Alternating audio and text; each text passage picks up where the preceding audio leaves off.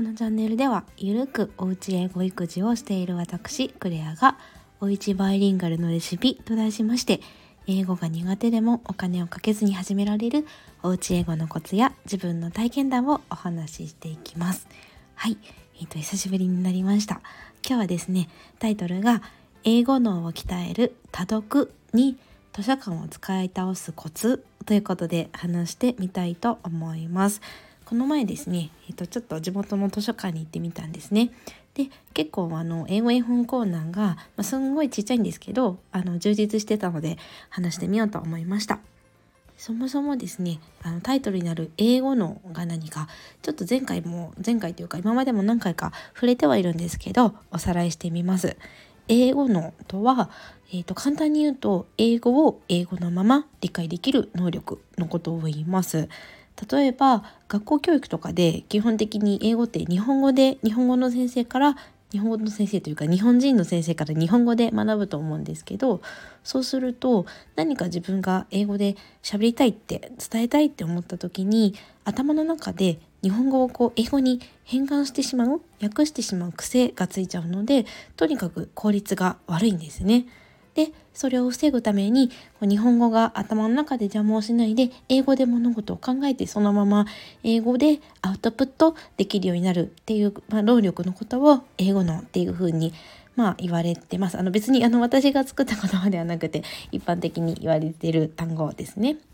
でまあ、えーと、そのそれを育てるために、えーと絵本多読がすごい大事になってくるんですけれどもそれにすごく図書館が便利だよっていう話をしたいと思いますはいすいません長くなったんですがえっとですね、まあ、今回の放送はあの英語の絵本って言っても発音に自信がないから英語の絵本ってハードル高いなとかそもそも英語の絵本ってどこでどういうふうに、うん、ゲットできるんだろうって思ってる方に届けばいいなっていうふうに思ってます。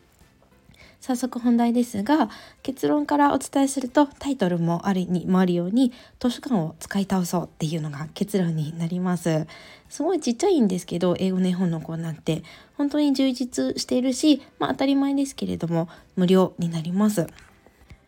実際私が行った時には本当に3棚3棚というかこう3棚？レーン？3列3列かな？3列しかなかったんですけど、えー、と結構そうですねあの海外の有名な絵本だったりとかミッフィーちゃんシリーズとかピーターラビットとかそういう海外の絵本だったりあとはですね日本の誰もが知ってるような日本の作家さんの絵本とかこうどの世代でも読んだことがあるような日本の昔話の英語バージョンなんかもあったりしました。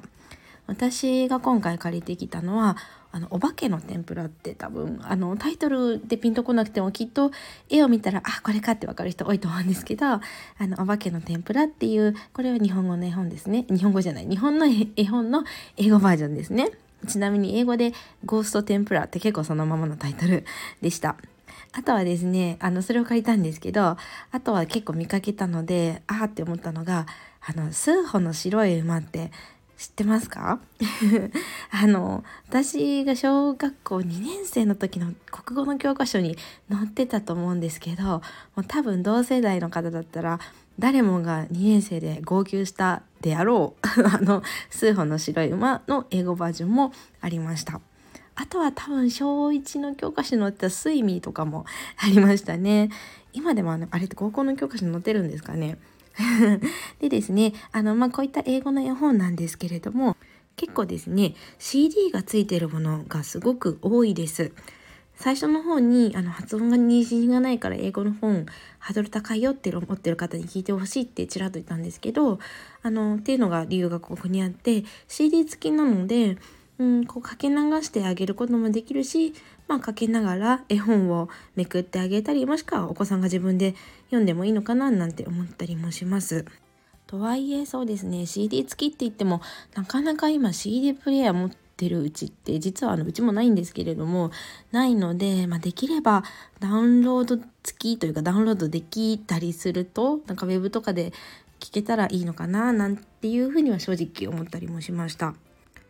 まあ、でもそうですね CD がついててあの綺麗な英語の発音の読み聞かせがついているのでまあうんそうですねこの需要はあるんじゃないのかななんて思ったりもします。はいということで今日はあの英語の多読に図書館がすごいおすすめだよっていうお話をさせていただきました。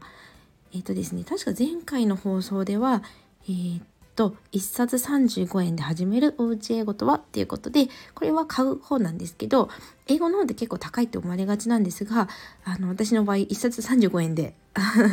超お安く新品の英語絵本をあの取り入れたりなんかしてるのでそのコツについては前回話しています。今回は図書館だったんですけどまあ、公立の図書館もちろん無料とはいえですねとはいえあの結局図書館ってやっぱり私たちが払う税金とかであの運営されてる公共施設とかになるのでうんまあ何でしょう。まあ使わない手はないんじゃないかななんて思ったりもします。はい。でまあ、ということで図書館についての話はここまでになるんですが最後に超雑談を話してみたいと思います。全く有益なことはないのでここからはあの有益なこと聞きたいよっていう方は次の放送に飛ばしてください。はい、いいですか？でですね、あの、今回私図書館に自転車で行ったんですね。で、その図書館っていうのがよく駅の駐輪場でもあるような地下に駐車場、駐輪場があるタイプです。